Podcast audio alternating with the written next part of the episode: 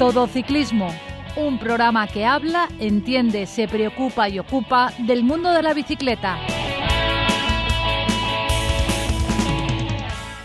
Muy buenas tardes. Esto es Todo Ciclismo. Un programa que habla, entiende, se preocupa y ocupa del mundo de la bicicleta. Todo Ciclismo. Recibir un saludo de Sari Zorio que hace posible que desde el control técnico llegue hasta todos vosotros este programa. Y de José Villena quien nos habla desde la 102.5 Universidad Politécnica de Valencia Radio. Damos la bienvenida en el programa de hoy a don Francisco de Casa. ¿Qué tal? ¿Cómo estás? Muy buenas, Pepe. Automovilista. La distancia mínima para adelantar a un ciclista es de metro y medio y hay que invadir total o parcialmente el carril contiguo. Ciclista, usa siempre el casco que debe estar homologado y asegúrate de su correcta colocación. No te olvides visitar nuestra web todociclismoradio.com. Comenzamos, como sigue siendo habitual, con las noticias que se han producido en la comunidad valenciana de la mano de nuestro colador Jaime Pérez. Informamos sobre la actualidad del mundo ciclista en la Comunidad Valenciana. La Federación de la Comunidad Valenciana de Ciclismo informa que ya está abierto el periodo de inscripciones para la primera prueba de la Liga de Pista de la Comunidad Valenciana que se celebrará el próximo 5 de diciembre en el velódromo Luis Puig de Valencia. Y una segunda noticia es que el ciclista de Moixent, Pau Martí, se ha proclamado subcampeón de los Jocs Esportivos de la Comunidad Valenciana. Tras hacerlo público esta semana la Federación Valenciana de Ciclismo. Martí del club ciclista Ontinyent termina segundo con 38 puntos. A solo 4 puntos del primero, Sergio Serrano del club Stefano Gaselli Team. La tercera plaza finaliza el Ontinyentí Stanislao Calabuch con 36 puntos. Martí y Calabuch son los únicos ciclistas de las comarcas centrales entre los 10 primeros. Esta clasificación se basa en la última prueba celebrada en Orihuela ya que las dos anteriores se suspendieron en verano por la pandemia del COVID. Ciclista. Rueda por el arcén cuando sea posible o en su lugar lo más arrimado a la derecha. Don Francisco, ¿qué noticias nos ha dejado el pelotón uh, profesional? Madre mía, Pepe, qué de fichajes. Esto, estamos Época. en el momento total. Es la época que nos toca vivir. Entre el parón que a todo el mundo casi se le obliga a estar cerca de casa o casa y la época que ya se corresponde con los fichajes, pues no para de moverse el pelotón.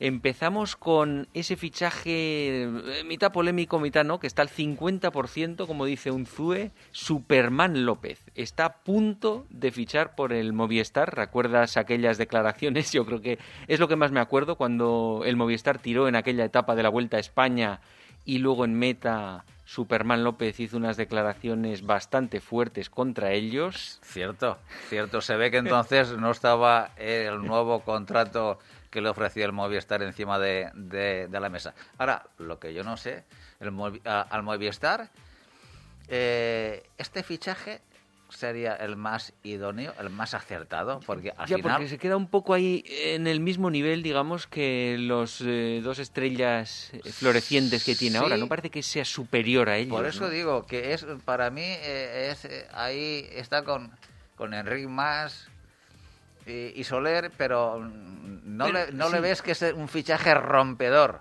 Exacto. Eh, acaba, parece que es una figura número uno, pero no una figura número uno de las de ganar, Exacto. mm, sino de las de los cinco primeros, pues como han estado hasta ahora los que ya tiene. Exacto, no lo sé, no lo sé. Yo bueno, no lo sé hasta qué punto o es que el resto de bueno, de estrellas del ciclismo en este momento están a unos niveles económicos intocables para el Movistar, pero bueno, Movistar en principio Bueno, claro, ¿a, qui- a quién fichas?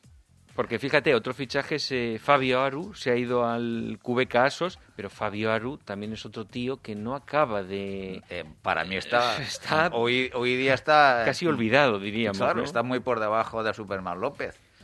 Otros que se han ido por. Y luego el resto de gente es que ya están muy atados en sus equipos, los números uno. El Bernal de turno y similares. Pero eh, eh, es que, bueno, si tú analizas un poquito eh, las plantillas de los de los equipos, eh, a excepción de, lo- de los jóvenes ahora mismo, y no, y no todos, digo, de, de Pogacha y de un par de ellos más, el resto de, de ases ahora mismo lo tiene Lineos. Bueno, quítale Rockley también, eh, en fin. De, de todas formas, también hay otra cuestión que no sé si influirá o no. ¿El Movistar busca corredores de habla hispana? Porque no, recuerdo si ha tenido un super líder eh, inglés, por ejemplo. Bueno, Yo creo que pero- siempre ha sido más o menos... Sí, pero ten en cuenta que el mercado del Movistar, en principio, en principio eh, básicamente es Sudamérica y España. Aunque también tiene... Puede ser una motivación económica. No sé Superman López en su país si es un número uno comercialmente, digamos, y parte de ahí el razonamiento para, co- para ficharlo. ¿eh? Sí, Puede ser. Piensa que al fin y al cabo todo esto son estrategias comerciales también. ¿eh? Exacto. Entonces, lo que pasa es que nosotros lo vemos desde, desde el prisma o la óptica Claro, nosotros lo de vemos los desde aficionados. ganador. Pero, pero ten en cuenta, por ejemplo, el, el Movistar se cogió una mala fama, digamos, en, en Colombia con Sí. todo el tema de con el Superman López en aquella época y tal, y al final se está creando un mal eso que, que no le conviene a Movistar. Entonces no. al final igual está haciendo una relación Sí. comercial ahí para lograr mejorar su imagen. Hombre, realmente. lo- en Movistar cuando apuesta y pone la serie de, de millones que pone anualmente para mantener el equipo ciclista, lo que intenta también es rentabilizarlos al máximo, como buena compañía privada que es. Entonces, yo entiendo que sí, que es una apuesta por el, por el, el mercado sud- sudamericano. Sí. Y, y no sé si tiene visos de que de apostar fuerte por un mercado anglosajón en su momento. Claro, que- ahí que- Movistar, por que- ejemplo... que igual abriría la, la puerta a fichajas, aunque las cifras fueran mayores. Sí, a, pero- a saber. Pero su mercado yo creo que es Sudamérica, efectivamente. España y Sudamérica, no el resto de Europa, Estados Unidos. Yo creo que ahí Movistar no está. Entonces no, realmente no le interesa una figura de, de- de esa zona. Bueno, luego tenemos también el campeón sub-23 de España, el Javier Romo, que ha fichado por tres años por el Astana. O sea, una, no sé si será una figura futura o no, pero bueno. una- una- es una promesa importante del, del es que hablar ahora mismo de promesas de, eh, un campeón español sub-23 cuando teníamos a, a auténticos campeones consagrados con 20 años. Claro, es que- eh, ahora mismo es que eh, la valoración de la edad ya se nos escapa de las manos, ¿no? Sí, no, no solo ca- campeones y supercampeones, entre 20 y 23 hay tantos ya figuras número uno ganadoras que no, es que no, no, no, no. Ahora ya eso de fichar para ver qué pasa con 23 ya casi parece un abuelo, ¿verdad? A ver Sí, qué sí, pasa. Ya exacto. tendría que haber hecho algo. Es tremendo. Luego López Cózar, eh, Juan Antonio López Cózar ha fichado al- por el Burgos Fe- BH. A Mezqueta, Irisarri, Cuadros y Nicolau renuevan con el Caja Rural. Todo un equipo luchador que siempre tiene. que- Siempre. Jo, yo me acuerdo en los tiempos de Matthew Herman, ¿te acuerdas del Sí, Sprinter? sí, sí, y tanto. ya era el Caja Rural. O sea, el Caja Rural lleva muchos años Yo no sé en si el habrá ciclismo. algún equipo eh, ciclista El Movistar igual, pero. mm, bueno, con claro, tan- pero, pero manteniendo el, el nombre bueno, original. manteniendo el nombre, igual no, ¿eh? Igual, igual segura, no, seguramente no. Pues sí, eh, Torres y Mora, precisamente los eh, supercampeones de la pista, han renovado también con el Movistar, con el que, bueno, en carretera no les vemos muchas veces. No, pero, Pero, e- e- ellos eh, la apuesta que tienen es eh, correr con el Movistar para sobre todo generar ese fondo que necesitan a la hora de competir en pista, pero su objetivo, enten- eh, eh, entiendo yo que el objetivo prioritario son eh, los Juegos Olímpicos para el 2021. Exacto. El Israel eh, Cycling, que también ha fichado, bueno, Israel Startup se llama ahora, Sí. eh, ha fichado después de From a Dan Martin, Sí. en una especie también ahí de doble liderazgo, aunque bueno, Dan Martin no sé yo si acaba de ser otro tío líder indiscutible. Bueno, líder no. Tiene 34 años también. Sí, ya- pero, pero está ahí también, ha hecho muy, muy buen papel en la Vuelta Ciclista a España.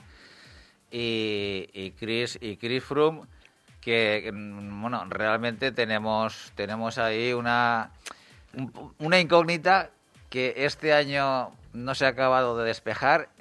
Eh, bueno, el, equipo, el, el Israel, entiende que es una evolución natural que eh, después del grave accidente que tuvo eh, Chris Froome, pues que este año ha sido un año de, vamos a ver, de un impasse Sí. y de preparación para... Y el año que viene ya veremos si vuelve o no vuelve a ser el, el que era. Sí, sí. Pero bueno, ya veremos. Luego también tenemos eh, Alex Dowsett, que ha tenido que cancelar su intento, que ya comentábamos que iba a hacer un intento del récord de la hora en diciembre, pero ha dado positivo por el coronavirus y lo ha pospuesto. Eh, intentará que sea en este año, en 2020, pero si no puede ser, no puede ser. Lo primero es su salud. La Challenge de Mallorca también eh, se va a realizar en 2021. Eh, las inscripciones para la Andalucía Bike Race también se han abierto. Eh, empieza a moverse, a moverse la temporada. Y incluso las dos figuras Van der Poel y Van Aert, que son las machines del ciclocross, Sí, este año van a tener una temporada muy, muy corta. Eh, porque se van a centrar in- en intentar ganar el, el campeonato del mundo el 30 de enero, creo que era. Eh, sí, creo recordar que sí. Y con lo cual tienen, vamos, un tiempo mínimo para prepararse y meterse con ello Sí, y a pero ver qué consiguen. en este invierno creo que van a participar en muy pocas citas del ciclocross. Creo que van a ser siete u ocho citas cada uno, con el objetivo final, como bien dices, del campeonato del mundo. Mientras que el año anterior creo que eh, estuvieron participando en 20 o 25 carreras de ciclocross. Ahora, Mm. Lógicamente ya eh, los equipos profesionales de carretera les exigen que se centren mucho más en lo que le- les pagan, que es la carretera, ¿no? Sí, bueno, a ellos eh, está claro que también les gustará la carretera, ¿eh? No- solo por obligación, porque les diga el equipo. Bueno, ellos vienen- Mira Torres y Mora, ¿eh? que son de, de pista, y por mucho que les diga el equipo, ellos sí, no. pero Torres y Mora a lo mejor no pueden optar a los resultados que estos dos sí. Ya, eso sí. Y entonces, lógicamente, eh, estos, estos, estos, estas dos grandes figuras vienen del ciclocross. Igual, pues bueno, lo que les apetece a ellos es el competir en esta disciplina ciclista, pero el dinero está en la carretera. Digo yo que estos tíos además tendrán un, un toque de habilidad extra, que si todos los ciclistas lo tienen muy alto, estos todavía lo tendrán muchísimo más alto, si viniendo del ciclocross, que eso es pura habilidad también. Sí, señor. Y luego un par de noticias ya para terminar. Bernal, que él ha destacado que su espalda le ha dolido siempre, que no es una cosa nueva de este año, y que poco a poco se va encontrando mejor. Ya veremos a ver si podemos contar con él en 2021. Y también hay otra prueba nueva, el Gran Premio de Valencia, que volverá al calendario en 2021, el 24 de enero. Es una prueba que se realizaba ya hace años Sí, creo, re- creo que recordar que se estuvo celebrando desde el año 68-69 hasta el 2005, que es una carrera de, de un día, eminentemente llana, y que bueno la han ganado los grandes sprinters de la historia del, del, del Matthew Hermans entre ellos, el del caja rural famoso que comentábamos antes. Entre ellos, por ejemplo. Entonces es una, una prueba con la que creo que se va a abrir las, el- el- el- las citas del pelotón profesional Mm. internacional en Europa. Exacto, pero fíjate qué ganadores ha tenido, ¿eh? Perurena, Matthew Herman, Sin Kelly, Yalaber, Cipollini, Eric Zabel, Petaki, Oscar Freire. Es- Ojo que pocos pueden contar con esos nombres. El histórico es impresionante. Es Mm. impresionante. ¿Alguna noticia más, Paco? Algo hay que dejar para la semana que viene, Pepe. Sí, señor. Por la semana que viene más y esperemos que mejor. Automovilista. Modera tu velocidad al adelantar a un ciclista. Ciclista, recuerda, hay que ir siempre con los cinco sentidos encima de la bicicleta. Síguenos en Twitter, arroba todociclismo UPV.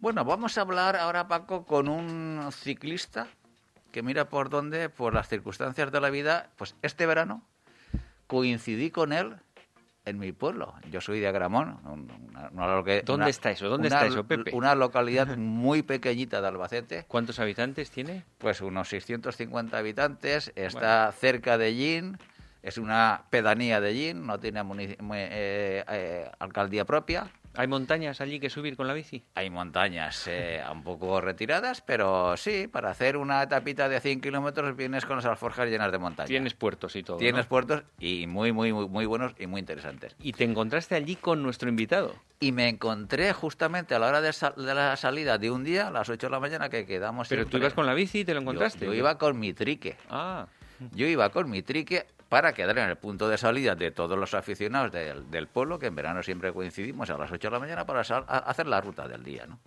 Mira por donde ellos entraban al pueblo y paramos un momento y estuvimos hablando. Y me encontré con Santiago. Santiago, buenas tardes. Hola, buenas tardes, ¿qué hay? Un placer hablar nuevamente contigo. Igualmente. Estamos aquí recordando cómo fue el encuentro ese que tuvimos este verano. Sí. Y luego me, coment me, me comentaste, son circunstancias que la vida no, no, no, nos da, ¿no? Y luego me comentaste que eh, estabais haciendo el camino de, de Aníbal, ¿no? Exactamente, sí. Bueno, somos, somos un, grupico que salimos mucho, que, que nos denominamos bicigastroglinos. Ah, muy bien. ¿Y, porque no, exacto, ¿por qué? qué bicigastroglinos? Bicigastroglinos, sí, porque nos gusta la bici, las rutas gastronómicas y hacemos muchas veces, bueno, todos los años hacemos alguna ruta de peregrinación, sobre todo a Santiago. Ah, ah, ah, eso de, gastronómico me ha gustado, Pepe. Es por eso que le has llamado, ¿eh? Eso, hombre, tengo que quedar con él porque tendrá mucha experiencia. Este sabe, muy bien. claro que sí. Entonces, nada, eh, nosotros hemos hecho, ya te digo, todos los años, entre todos los que somos, somos unos, unos 10, mm. entre todos hemos hecho más de 50 veces el camino y prácticamente todos los tramos disponibles, ¿no? Y también, bueno, como hay diferentes sitios de peregrinación como Santo Toribio y Liébana, Caravaca, Roma y Jerusalén, pues también decidimos hacer el de Santo Toribio un año, el de Caravaca ya lo hemos hecho varias veces, y se me ocurrió pues, pues, pues intentar hacer llegar a Roma. Entonces se me ocurrió pues seguir la ruta que siguió Aníbal, el cartaginés. Perfecto. y en, base a qué te, surge esa idea de decir, bueno, vamos a hacer el, la ruta del, del camino. Sí, eh, pues me surgió por, por, varias razones. La primera porque porque ya eran muchas las que habíamos hecho a Santiago. De hecho, hemos escrito un libro porque eh, nosotros no solamente lo hacemos solos, sino que muchos del grupo somos profesores y hemos llevado a, también a grupos de alumnos. Perfecto. Y entonces hicimos una guía para, para intentar, eh, bueno, tenemos una media de 60 años ya, ¿no? Y ya nos vamos jubilando algunos. Entonces, Mm, creíamos que era un poco egoísta el, el quedarnos nosotros, para nosotros mismos, todas esas, experiencias. Entonces hicimos una guía que se llama Paso a Paso y pedalada a pedalada de diferentes formas de, realizarlo con chicos, ¿no? Sí. Y, bueno, y después de, de, terminar, que tuvo mucha aceptación el libro, después de terminarlo, pues pensamos, digo, bueno, pues esto vamos a pensar hacer ya otra cosa. Yo nací en Cartagena, o sea, me he criado aquí en Albacete, pero nací en Cartagena. Y entonces digo, bueno, pues vamos a hacer lo de, lo de casi mi paisano Aníbal. Digo, vamos a intentar ir a Roma, pero, pero desde Cartagena. Entonces el problema estaba en, lo que nos estaba padeciendo eh, hasta ahora, la pandemia. Y en vez de empezar en Cartagena, pues dijimos, bueno, pues empezamos desde aquí de Albacete, porque el mayor problema está en los hospedajes, ¿no? Mm. Claro. Y, entonces decidimos salir desde aquí. De hecho, un amigo mío salió del Salobral, que es un pueblo también cercano a Albacete, yo desde Aguas Nuevas, y nos juntamos con nuestros dos compañeros en Albacete.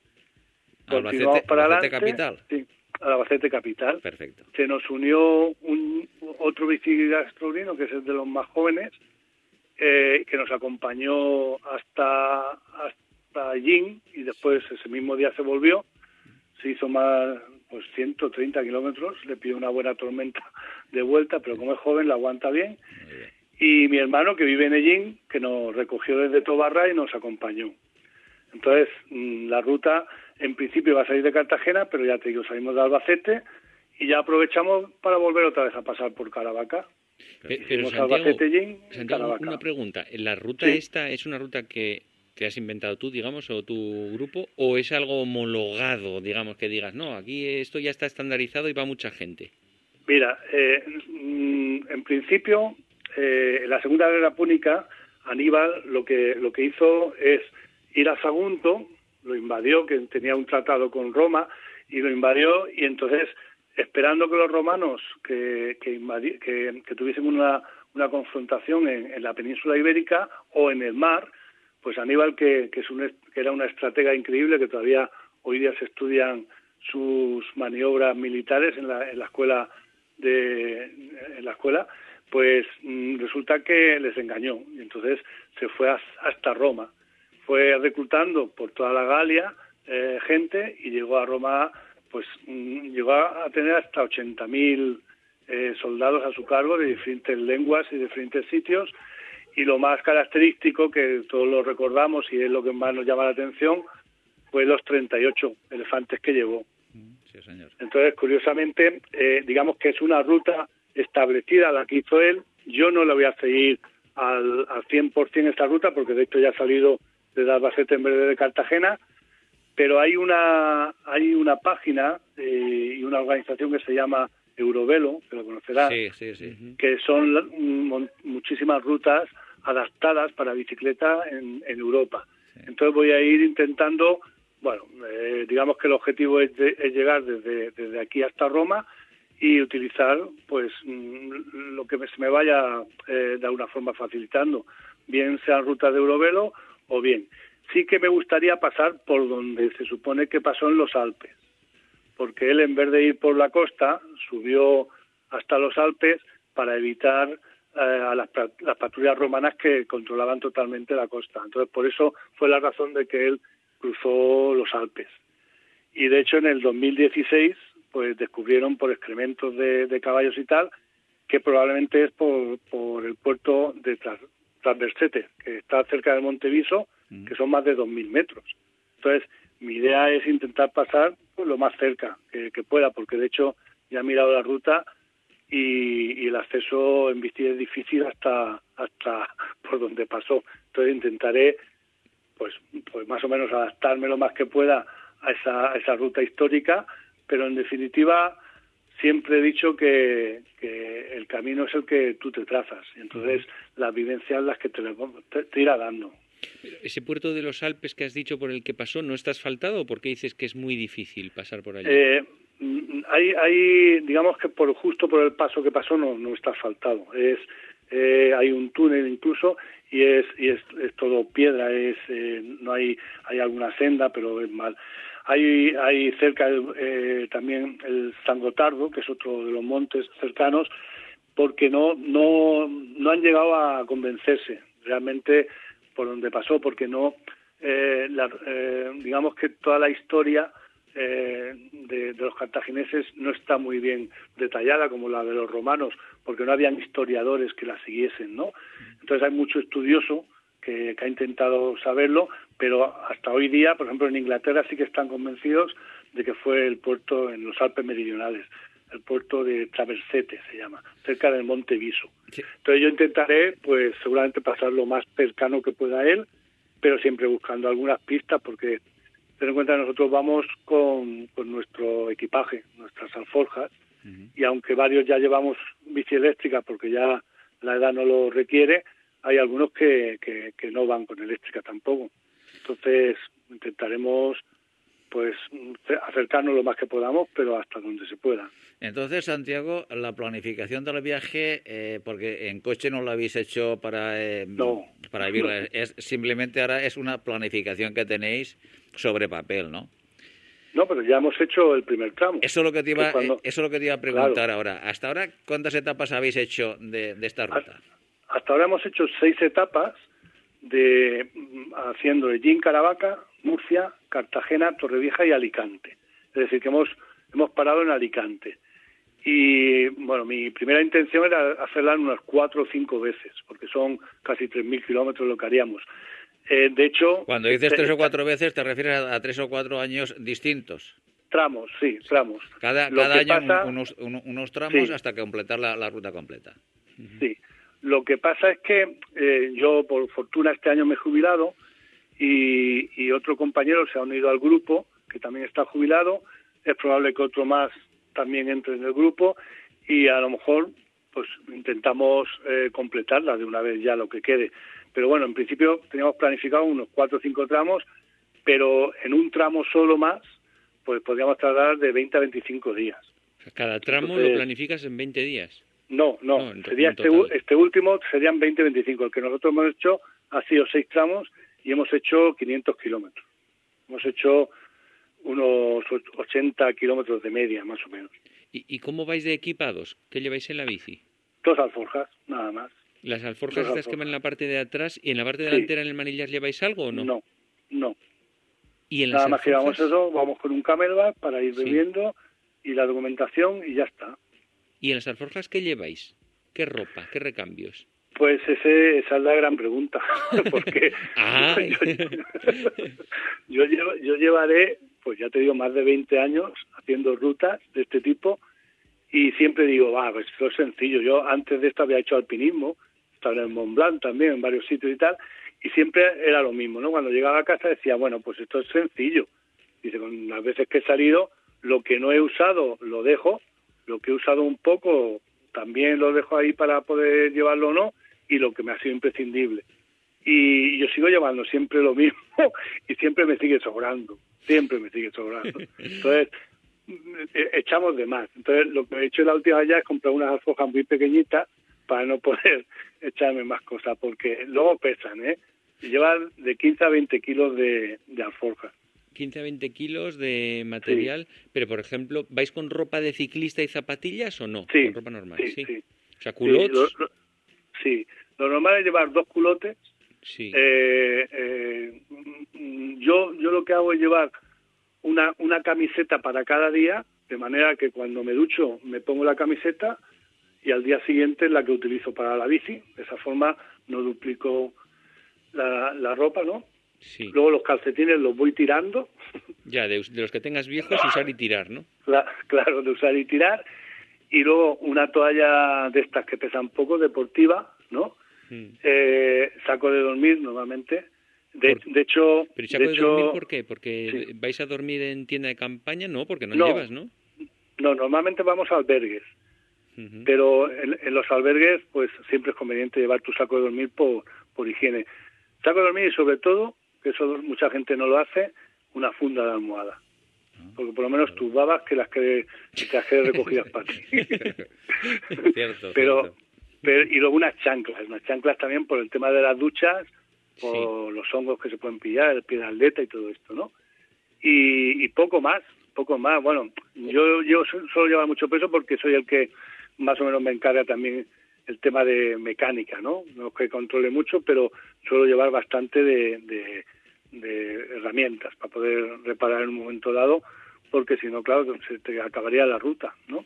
Y- pero- Vamos y- sin coche de apoyo. ¿Y ropa de vestir entonces no lleváis nada? ¿O sí? Lleváis Llevamos, una por si acaso. llevamos un, un- un- digamos una ropa de vestir para las tardes, pero ya te digo que por ejemplo la camiseta es la, la que reutilizo al, al día siguiente.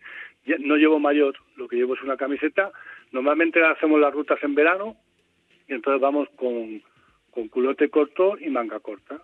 Ujú. Y otros za- zapatillas solo las de bicicleta. Pues yo, por ejemplo, es que llevo automáticos, entonces no puedo llevar solo unas zapatillas, ¿no? No obstante, eh, hice este año hice la ruta con unas zapatillas normales porque tengo unos pedales reversibles para poder llevar automático o no. Y la verdad es que me fue más, me, me fue más cómodo porque no tengo que llevar más pares de, de zapatillas. Y en cuanto Pero- al pedaleo, ¿lo consideraste más incómodo o no? El no llevar automáticos, por ejemplo. Yo es que me he acostumbrado al automático y me es muy agradable, pero, pero sobre todo empecé a llevar automático por el tema de la posición biomecánica en la bici, porque coge muchos defectos, en cambio, Mm. cuando llevas el automático, perdón, te, te, te obliga Sí. a llevar una, una, una postura claro, te, mejor. te ancla la bicicleta y de ahí no puedes salir. Claro. Lo que pasa es que ta- también es más peligroso, porque la- las únicas veces que me he caído ha sido precisamente por no poder eh, sacar el pie a tiempo. No, y además eh, tu bici pesa más que una normal. Es Mucho, más eh, difícil para gestionarla, ¿no? Sí, pesa, pesa mucho. Y, Pesa y- mucho. y luego has dicho que normalmente os alojáis en albergues. ¿Cuánto vale un albergue? Sí, bueno, eh, ahora mismo hemos tenido problemas, ¿no? Porque porque había muchos que estaban cerrados. Por ejemplo, en Agramón íbamos a dormir en un albergue que hay allí, que, uno de los compañeros ya había estado y estaba cerrado. Entonces, eh, en el de Caravaca, por ejemplo, eh, nos lo abrieron a nosotros nada más. Íbamos cuatro y nos lo abrieron para nosotros nada más.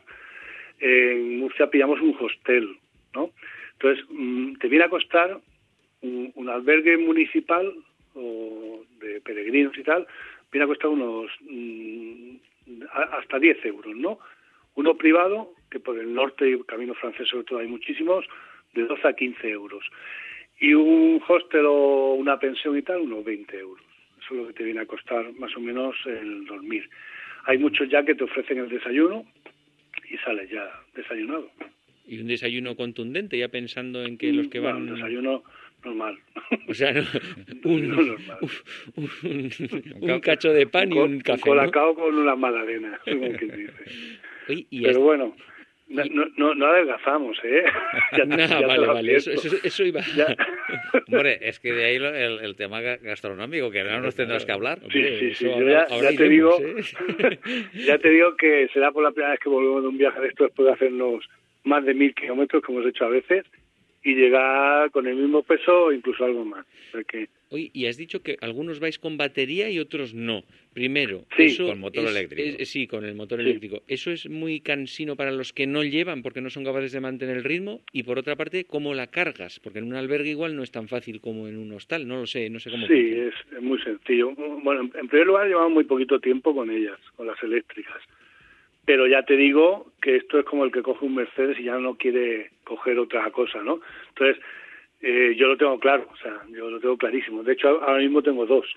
Una que adapte eléctrica y otra que me ha regalado mi mujer eh, eh, en mi cumpleaños. Entonces, yo no voy a ir para atrás. O sea, no tengo más claro el agua porque, aparte de todas las lesiones que vas acumulando y tal, tengo dos hernias discales y cuando tengo que bajar y empujar a la bici, es horrible. De hecho, en Santo Toribio de Líbana hay un puerto, San Glorio, de 30 kilómetros, que tardamos 5 horas y pico en hacerlo. Y, entonces el empujar la bici a mí ya se me ha acabado. De hecho, desde que tengo eléctrica no he vuelto a bajar para empujarle, ¿no? Y eso es una maravilla. Entonces, los que veníamos, venía eh, un, chico que se le había roto y tuvo que coger una manual, eh, y otro más que todavía no se había convencido íbamos dos eléctricas y dos sin eléctrica. Y claro, se sufre más, se sufre muchísimo más porque el tener la ayuda del pedaleo te ayuda muchísimo. Es, es, es, algo ya imprescindible. Santiago, Y a la hora de cargar, sí, a la hora de cargar que me preguntabas, siempre encuentras un enchufe. Siempre. no hay problema. Santiago, ¿qué autonomía tienes tú en tu bicicleta? ¿Cuántos kilómetros puedes hacer? Pues voy a tener más, voy a tener más. Ah, cuéntanos, cuéntanos. Porque porque eh, eso normalmente tiene unas cuatro o cinco velocidades, ¿no? Sí. Entonces, según lo que tú requieras, pues gasta más. Claro. Y según el terreno, según la orografía y demás, y el peso, supongo, las alforjas, todo eso. Y el peso, o sea, sí, señor. Yo, yo, yo soy peso XXL, peso 100 kilos, y entre entre lo que le echas a las alforjas y tal, pues la bici, la bici viene entre su peso más el mío más a las alforjas son más de 150 kilos lo que lo que se mueve. Entonces, te dura? Claro, eso es mucho. Entonces, eh, me viene a durar, si no abuso de la batería, unos 70 kilómetros, más, más o menos, 60, 70 kilómetros. Entonces, nosotros que hicimos estas rutas de más de 80, pues prácticamente todos los días no tuve que recargar, excepto alguno, ¿no? Pero la ventaja de la, de la que tengo yo ahora, que tiene un motor Bosch, es que tiene la opción de una segunda batería. Mm. Entonces, ya, ya, la, ya la estoy esperando. bueno, eh, ya Santiago... más de 100 kilómetros que, que te duele antes el culo que, otra cosa. Santiago, la primera bicicleta, eh, creo recordar que has dicho que es un kit que le, que le pusiste a tu bicicleta. Pues en esa primera bicicleta, que yo también llevo kits puestos en el trique mío, eh, admiten dos baterías. Sí, pero se, tendría que adaptar de alguna manera. No, no. Pero, por ejemplo, con unas bridas. No, no, no, es decir, buenísimo. es decir, te digo, porque yo en la bicicleta eh, convencional, antes de tener el trique, llevaba ya dos baterías. ¿Y cómo las llevas? ¿Con unas ah. bridas ahí puestas? Claro, una de abajo del sillín, sujeta a la parte de abajo del sillín, como la lleva mucha gente y otra pues eh, en el cuadro sujeta ahí pues, pero están las dos conectadas a la vez no cuando se gasta no, no, vamos a ver eso van ah, conectadas a un interruptor Ah, vale, y entonces yo con, un- con el inter- eh, elijo entre una u otra eh, batería. Entonces, eh, como en el display te aparece más o menos lo que te dura y bueno, y cuando sobre todo cuando se para es que ya no hay más batería, cambias a la pulsas la otra batería y se Sí, pero doble batería igual no te la cargan toda la noche. Pregunto, ¿eh? Santiago, si, por si- ejemplo. si llevas dos si llevas dos Cinco o cargadores seis horas tarda en, car- en cargar Por eso entero. los tienes Claro, que poner en paralelo, ¿no? Con Sí, dos si- cargadores. si llevas dos cargadores sí, sí, no, no. Más peso. Claro. Y, y otra cosa que has dicho, por ejemplo, 150 kilos. Las bicis eh, normalmente suelen estar pensadas para 70, 80 kilos. No te creas que mucho más. Las de carbono ahí, Ya, sobre todo. ¿De mira, qué es tu bici? A mí me pasó, mm, yo tengo una, una bici, ¿no? Digamos que era casi de cicloturismo, porque es lo que más hago, le puse unas ruedas más finas y tal. Entonces, cuando, cuando le incorporé la batería, eh, todo el peso va atrás, porque la rueda lleva el motor atrás y luego la batería lleva un transportín con, con, con ella puesta, ¿no? Entonces tenía un problema, y es que rompía los radios. O sea, cada Sí, vez que sí. salía se me, se me rompían los radios. Entonces me pusieron unos mejores y seguían rompiéndose y tal, y al final llevo unos de moto puestos. o sea que, que al final han dado con un, con un, un grosor mayor y una de mayor resistencia, y esos son los que llevo. No obstante, todo va mejorando. De hecho, ya te digo que la, la nueva que tengo lo lleva en el eje de pedalier, ¿no? Entonces el peso está mejor distribuido. Luego la- las ayudas que da son más convenientes, se ve que se adaptan más al esfuerzo que tú haces. Y, y luego tiene la posibilidad de eso que te decía, de quitarle el bidón, donde va el bidón de agua, y ponerle una segunda batería. Entonces se queda también puesto en el cuadro en medio. O sea que el peso está mucho mejor dis- distribuido. De hecho, la, la, la otra vez veces que se me empatillaba de la cantidad de peso que llevaba. Por eso que decías tú de las forjas delante, eh, en la otra probablemente hubiese acabado poniendo las forjas delante también para compensar. Y luego, ¿el plan vuestro es hacer un poco la etapa en bici y un homenaje comiendo? Por supuesto. por supuesto. De ahí el incremento de peso a la vuelta a casa. Y, des- y descanso por la tarde, claro, un homenaje perfectamente. Bueno, la, la verdad es que de- después de muchas rutas, yo, yo llevaba el convencimiento, porque al hacerlas muchas en verano, llevaba el convencimiento, ahora hemos pasado un calor terrible, de más de 40 grados pedaleando, ¿no? Entonces, mm, no, cuando cumples una edad ya tampoco estás para sufrir tanto.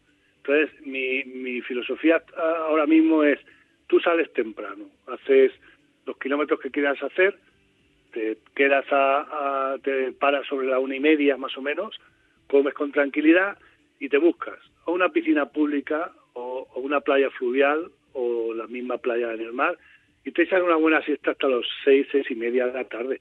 Y cuando ha bajado el sol, echas otra horita o hay algo y te estás haciendo del torno de los 80 90 kilómetros y, y mejor, y mejor. Entonces, eso es lo que, lo que en principio yo, después de la cantidad de viajes que he hecho, es lo que al final creo que, que- que es lo más conveniente. Hay otra gente que le gusta salir amaneciendo y pegarse la paliza por la mañana para llegar al mediodía y tener toda la tarde, pero yo como lo que disfruto es durante el camino, no me hace falta llegar pronto. Santiago, una duda que yo tengo, porque el tema de, de la bicicleta la estamos hablando, pero estamos ap- aparcando un poquito el tema gastronómico. Eh, claro, eh, ten en cuenta que es cicloturismo, y el cicloturismo, como bien indica eh, esa palabra, eh, en la parte gastronómica es básica. Cuando eh, vosotros eh, planificáis una ruta, ¿tenéis en cuenta la gastronomía del, del, eh, local a la- por, lo- por donde pasáis? Eso, ¿vais a un sitio exacto o no? Exactamente. Claro. a, a mí me a mí me gusta muchísimo muchísimo improvisar muchísimo no entonces cuando mm, cuando vamos viajando de toda la vida lo que se ha hecho es preguntar no Sí, entonces sí. Aunque ahora mismo con el trip based este como se llame el booking el otro y tal te dan una cantidad de Google también te dan una cantidad de ofertas gastronómicas increíbles eh, el que mejor te va a informar es el del lugar Claro. entonces a mí me gusta mucho llegar a los lugares y decir dónde podemos comer bien y barato ¿no? Mm. Sí, y siempre siempre acertamos esa, esa es la pura realidad lo que no acertamos ya nunca es en un en un, en un hándicap que tenemos y es que eh, el carajillo quemado no, no lo hacen ya bien de Madrid para arriba Eso es cierto, eso es cierto. Eh, sí, señor, sí, señor. sí La zona nuestra, la zona del Levante, es Sí. una zona rica en ese, de- en ese tema, Porque si un cremaet, bueno, que se llama aquí, un carajillo, bueno, aquí lo que pasa es que lo que se, se quema es un cremaet. Eh, un, un, un almuerzo ciclista sin cremaet no tiene sentido, ¿no? Hemos descubierto de estas formas, en, esta, en este camino de Aníbal, lo que nos ha quedado muy, muy interiorizado es el asiático, que no lo habíamos tomado y, y nos, ha, nos, ha, nos ha calado, nos ha calado. El restaurante El asiático, asiático. dices. El asiático Ah. es, un café Ah, un hecho café con licor asiático, 43. Sí, Ah, sí, sí, yo no sé cuál, no sabía cuál era. Ah, pues es, es, es, es, eh, autóctono de Cartagena. Ah, Ah. Y ya en casi todo Murcia, bueno, pues, pues, pues lo tenéis que probar. Claro, claro. porque, porque nosotros llegábamos ya y pedíamos un quemado y decían, "Mm, ¿quemado no? Dice, pero un asiático podemos hacer. Y está bien. No tiene nada que ver, pero, pero se le puede sustituir. Y cuando vas subiendo en bici por diferentes zonas de España, ¿qué cambios notas en tema gastronómico? ¿Precio, cantidad, calidad? ¿Notas mucho cambio en- entre zonas? Lo que, lo que noto es que España es una maravilla para, para comer. Eso somos conscientes. Sí, sí. porque yo he viajado al extranjero, no mucho, pero he viajado, y, y además en coche, he llegado hasta Dinamarca y todo, a Austria, a Italia varias veces y tal, y, y solamente tengo ganas de volver para tomarme un huevo frito con patatas, Sí, es señor. así de ridículo. Sí, señor. No, no, Pero- no, es que es cierto. Yo lo anhelo siempre cada vez que salgo fuera también. Sí, sí. Es la pura realidad es que tenemos una gastronomía increíble y cantidad, y mucha cantidad. Entonces, donde mejor se come es en el norte, eso también es indudable. Pero bueno, tampoco es, puedes desperdiciar un buen ajo matadero aquí. Sí.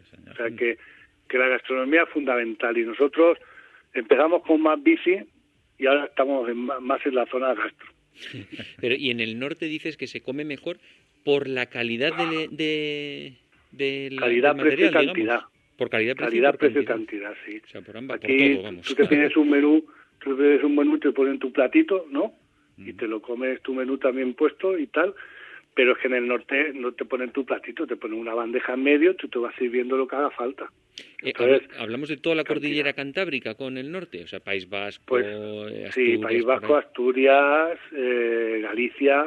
Sí, Cantabria, de todo. Hay un lugar que yo te recomiendo, que nosotros ya muchas veces ya vamos a Santiago para pasar por ahí, es en Orense, en Ogudiña, el- Entonces, el- ya sé cuál es y ya he ido. el churrasco de oro. Entonces ya el nombre lo dice todo. Tienes un churrasco de 600 a un kilo y medio.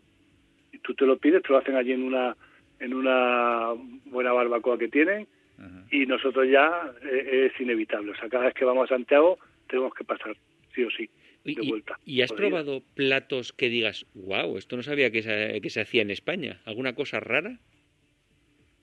Mm, mu- muchas cosas diferentes, muchas, muchas, muchas diferentes hay. Entonces, eh, lo que es es muy copioso. El- el- en el norte se come mucho, mucho. Bueno, mm, También los vinos hay que acompañarlos. sí, ¿eh? claro. eh, Eso, claro, si la comida no la riegas bien, eh, Hicimos una ruta, hicimos un- uno- una de las rutas desde Zaragoza, salimos, Sí. ¿no? Y, y de Zaragoza hasta que cogimos el camino francés, sí. que todo te iba indicando ruta del vino, ruta del vino, ruta del vino. ¿ya? O sea que, Está bien. correcto. Santiago, volvamos al, al, al camino de Aníbal. Venga, Entonces, has hecho, dices, cinco etapas, ¿no? seis, seis. Perdón, seis etapas. Eh, Sí. Empezaste en Albacete y has llegado hasta, ¿has dicho Alicante? Alicante, exactamente. Vale. Entonces, eh, ¿cómo piensas eh, reanudar el camino? ¿Cuándo, cómo y de qué manera? Pues eh, lo fundamental es que nos dejen, porque ahora mismo Sí, en claro. Castilla-La Mancha no nos dejan ni salir de, Cierto. de, de la comarca. Entonces, lo primero es que nos dejen. Sí. Y una vez que nos dejen, pues ya te decía que, que estoy planteándome, en vez de hacer solamente un tramo, el hacer varios Sí. o incluso de, de una vez, ¿no? Que, que, que, bueno, llegado el momento, pues tomaré la decisión. Pero días tengo, porque los tengo, y, y luego un poco la disponibilidad de- económica y poco más. Porque ¿en qué presupuesto diario se manejan estos viajes? Porque al final lo de, com- lo de comer bien supongo que aumentará un poco. ¿30, Sí, bueno. 40, 50 euros al día? un poquito más, poquito más se suele ir, porque ten en cuenta que son unos, unos 20 euros dormir aproximadamente y luego en comer por lo menos otro 20, 30, son ya 50 y más pequeños siempre, imprevistos, siempre lo que hay sea. algo más. Sí, más bien 70 igual, por decir algo, ¿no? Y como decías tú, el homenaje de- del final pues también cuenta. Claro. ¿Y, y vais por carretera? ¿La idea es ir por carretera o caminos? No, no necesariamente. Lo que pasa es que la experiencia también te, te, te va obligando a hacer las cosas más coherentes. Entonces, carretera lleva más peligro por el tema de, de los vehículos y tal, pero claro, avanza muchísimo más. Entonces, este camino que hicimos, eh, eh, cogimos varias rutas de Wikilog que realmente se las podían haber metido donde les escape porque porque nos hicieron la puñeta en algún momento. De hecho, por ejemplo, de Murcia salimos por por el valle, se llama, hicimos casi 800 metros de desnivel y habían rutas alternativas que no pasaban de 400. Entonces, muchas veces a- a- hay que a lo mejor analizarlos bien, por dónde vas a ir y de qué manera, para no encontrarte cosas de estas. Pero casi el 70-80% lo hicimos por camino. Mm. Camino pista, no, no, Sí. no, no senda, ¿no? Sí, sí, sí, claro. Pero, pero se nos hizo muy duro, por ejemplo, ese día se hizo muy duro, sobre todo con el calor que hace, ¿no? Mm. Y, pero- Y- y- y- y me pregunto yo, la parte más problemática es en España, porque el Eurovelo yo no he ido nunca, pero parece que es eh, caminos o carreteras solo, exclusivamente para bicicletas, ¿no? No se comparten con coches. No, no, no es así. Va- Vamos a ver, en Eurovelo te da la opción. eh, yo creo que está todavía por desarrollar bastante, ¿no? Porque este, eh, primero la información que tiene en su página web, pues deja un poco de, de- que, desear. Pero hay una serie de condicionantes para incluirlo en la ruta de ellos, ¿no? Uno, que las pendientes no pasen de un tanto por ciento, no sé si llega al 12 o así, ¿no? O sea, que no haya un tanto por ciento No muy elevado. vamos. ¿El qué? que no haya anglirus por medio, vamos. Sí, claro, que, que no sean muy pendientes. Luego, que haya un flujo de tránsito eh, pequeño. Eh, no, no que no circulen coches, sino que el flujo eh, de tránsito de vehículos sea pequeño. ¿no? Eso a veces te condiciona a meterte en vías donde no hay arcén, y eso es muy peligroso. Porque si con arcén ya es peligroso, en un cambio rasante te llevan por delante, ¿no? Entonces, eh, eh, sí que es todo por asfalto una pista muy compactada, lo, lo que ellos proponen, pero pero ya te digo que, que está todavía muy muy por desarrollar. Entonces, eh, ¿tienes ya previsto el número exacto de, de días que necesitas para completar el camino de Aníbal? Pues eh, depende de, de, de las ganas que tengamos de, de apretar o no, pero pero yo desde que mm, he adquirido esta nueva situación de, de jubileta no tengo prisa por hacer las cosas, ¿sabes? Entonces, Mm. entonces no me preocupa estar un día más o dos más porque permiso ya me han dado para, Qué suerte para tienes. Y, y- y ya para, para ir terminando, Santiago, eh, ¿te gusta la fase de planificación? ¿Lo disfrutas? ¿Miras ahí por internet y tal? ¿O esa Bueno, fase la- no te la verdad es que la verdad es que disfruto todo.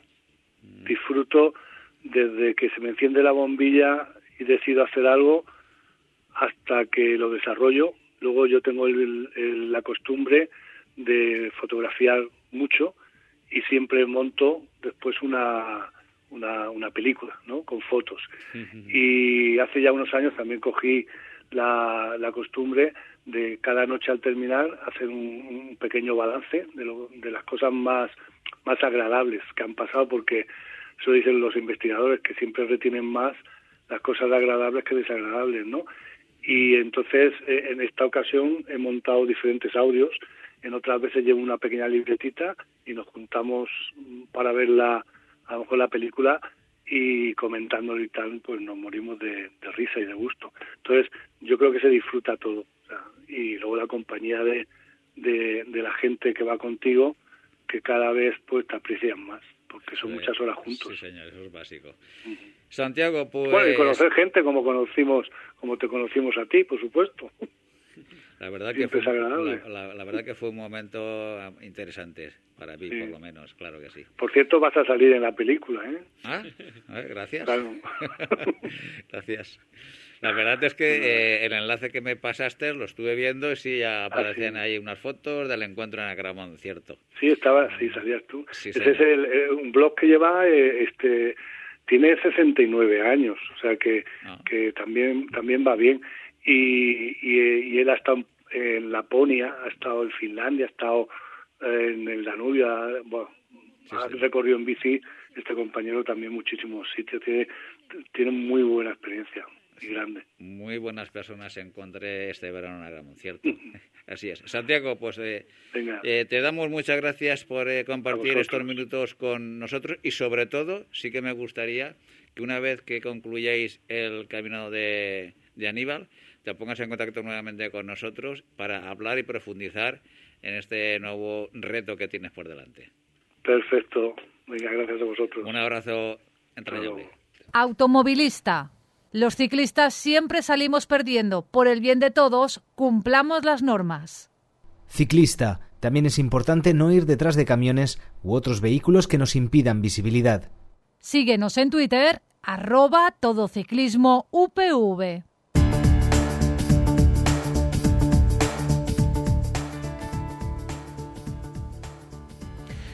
Pepe, vamos a hacer un pequeño resumen de otro de, los, de esos factores que influyen tanto en el ciclismo en 2020, que es cuáles han sido, a mi criterio, claro, las peores 11 caídas de, de este año. Entonces te las voy a empezar nombrando, a ver si te acuerdas de ellas. En el número 11 he puesto en la docine a Pavel Zivakov, que es de Lineos, en una curva le patina la rueda trasera contra la línea blanca del centro. Y hace lo bueno, a ver, lo bueno. lo curioso de esta caída es que el tío se le ve una habilidad por intentar controlar la bici, pero al final no lo consigue y se mete el tortazo. O sea, que el motivo de la caída fue, Fue la falta de adherencia de, de la cubierta con, el, eh, con la pintura de la carretera. exacto, ese fue el punto. No sé si era una zona arbolada y estaba un poco humedecida. Es uno de, los motivos de caída que se dan con cierta con, con- con cierta mm, eh, vamos a decir normalidad desgraciadamente dentro del mundo ciclista Hmm.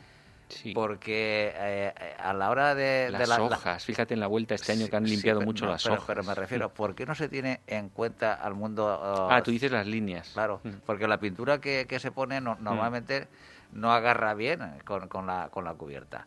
Y es un punto donde desliza y se producen muchísimas caídas. Sobre todo, imagínate... En, motos seguro que afecta también, incluso Claro, a las claro, motos. sí. claro. Eh, yo creo que es un tema que la DGT se debería de plantear y, y estudiar la, la mejora de la adherencia de pintura en la carretera. Hmm.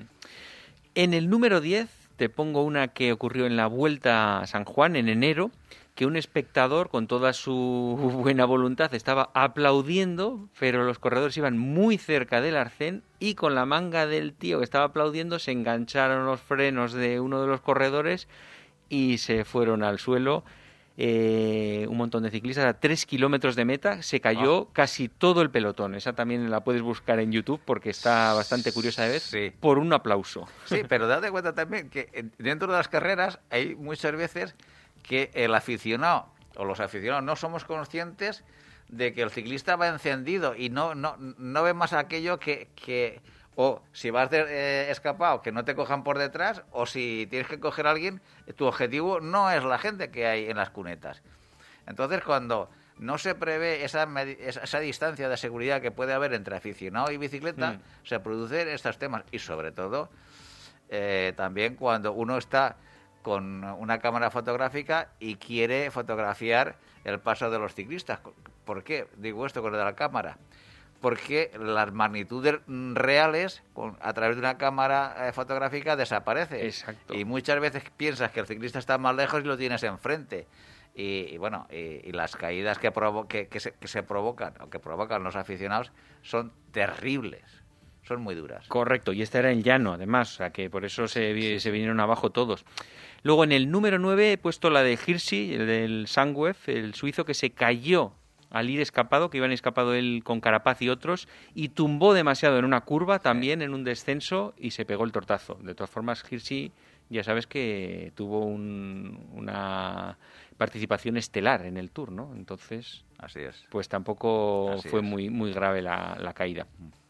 En el número 8 te he puesto de, en el Giro de Lombardía Maximilian Sachman del Bora, que este fue que una señora entró en el recorrido con su coche Ay, sin sí. darse cuenta y entonces se chocó contra, contra el coche. Claro, la señora, en toda su buena voluntad, no sabía que había una carrera. Ella entró porque justo había un sitio en el que no había nadie señalándolo. es una falta de, eh, de- de la Sí. organización. La organización no cubrió Vamos, de hecho esa, ella, claro, esa- posible entrada. Exacto, bajó del coche muy preocupada a ver cómo Claro. estás, qué te ha pasado. Fue una caída sin mayores consecuencias, pero estaba la curiosidad. Pero eso es muy raro que se dé eh, raro, eh, sí. cuando hay una carrera eh, ciclista eh, de ese nivel. Eso es un descuido muy muy extraño, porque normalmente eh, siempre, o por las fuerzas de seguridad, o, Sí. siempre es, es el entorno a, a los responsables de la organización de las carreras lo que est- lo están controlando y vigilando, sobre todo cuando pasan por, por, por cascos urbanos. ¿no? Sí, desde luego, Eso la organización funciona muy bien. Eh, un caso como este es una cosa, ya lo vemos, extrañísima. claro. No, no, no es habitual. En el número 7, en el Tour, Bob Jungels hace si te acuerdas, esta te acordarás porque Sergio Higuita es el que se queda mirando un poco la rueda. Eh, eh, eh, Bob Jungels va adelante, Sergio Higuita va detrás. Higuita, se da la casualidad de que Bob Jungels hace un giro de estos que te vas hacia la derecha como un bandazo, digamos, pero justo en el momento en el que Sergio Higuita está mirando un poco hacia abajo, no sé si el bidón o no sé qué, con lo cual cuando mira hacia adelante el otro ya está girándose hacia la derecha, hace eh, un roce rueda con rueda y se pega un tortazo impresionante también. Esa, te- esa la habrás visto también, también se puede ver en, en YouTube la caída a cámara súper lenta la- si la hace falta. La recuerdo también, sí. En el número 6 he puesto la caída de Geraint Thomas en el Giro, que fue en la parte neutralizada de la carrera por un bidón, todos Sí. nos acordamos. En 12 minutos perdió en meta y tuvo fractura de pelvis, con la que pedaleó 150 kilómetros.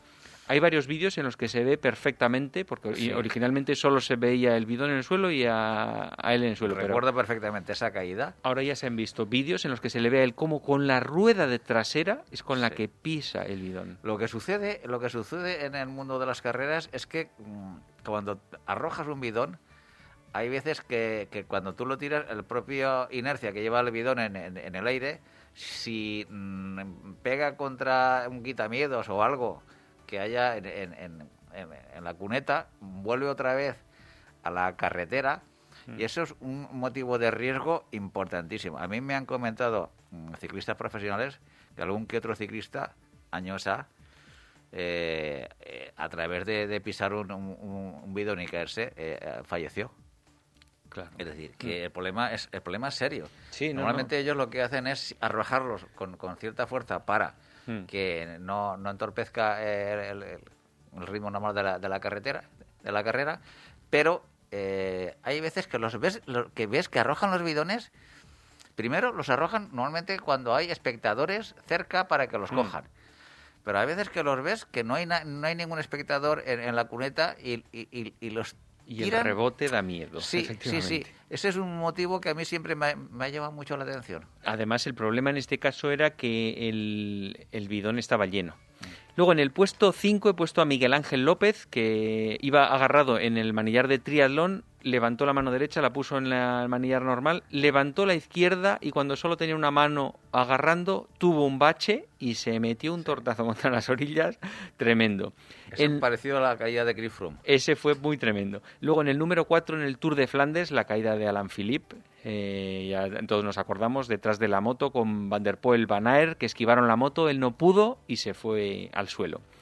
En el 3, en el Giro de Lombardía, Ebenepoel, que se cayó por un puente, lo comentamos la semana pasada, con la polémica que hubo con sacarle algo del maillot el director deportivo. Es cierto que si no lo hubiera hecho, no hubiera Pues no hubiera pasado e- nada. esa suspicacia. Exacto. Lo que pasa es que ellos mismos muchas veces eh, dan motivos a hablar y de temas que no tienen que Hmm. ver mu- mucho, desgraciadamente, con el, el buen funcionamiento del ciclismo. Exacto. En el número 2 he puesto a Chloe Digert en el Campeonato del Mundo Contrarreloj de Mujeres, que nos acordamos que en una curva se metió un tortazo tremendo, que se rompió la rodilla y Sí. fotografías bastante escalofriantes.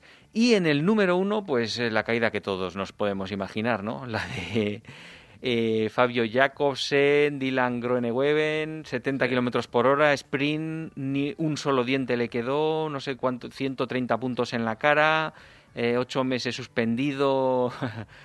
Tremenda, esa Eh, es la número uno de este año. Sí, para mí, cualquier caída con resultados eh, graves para un ciclista siempre es espeluznante. Dos días en coma, que estuvo Jacobsen. Pero que esta caída sea porque un compañero de profesión te empuja, aunque sea eh, sprintando para llegar a meta, para mí, yo lo dije, creo que fue la semana pasada o el programa anterior, eh, es que me parece tan barato. Es decir, me parece tan barato que solamente sean ocho meses de sanción a un ciclista porque al compañero lo has podido matar. Vamos, eh, pero fácil, ¿eh? Es O que, sea, eso fue... es que, eh, lo has podido matar. Y que te caigan solamente ocho meses. Es decir, tampoco la UCI valora la vida de un ciclista. Para mí es una reflexión que la dejo ahí, simplemente. Me parece eh, esa caída, mm, con diferencia, la que más llama la atención a los aficionados, Mm. la que desde luego se debe de evitar siempre y por todos los medios, porque así el ciclismo no puede seguir.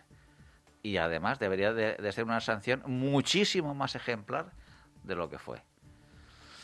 Bueno, pues Paco, yo creo que has tenido una, una selección de caídas importantes, relevantes, y esperemos que todas estas queden aquí y que en el 2021 sean las menores y con las menores consecuencias físicas para los caídos. Efectivamente. Pues bueno, nos dicen que estamos fuera de tiempo. Hasta aquí el programa de hoy, don Francisco de Casa. Nos vemos, nos escuchamos el próximo lunes. Hasta la semana que viene, Pepe. Y a todos vosotros os, os esperamos el próximo lunes a partir de las seis y media de la tarde y los jueves a partir de las doce del mediodía. Seré felices.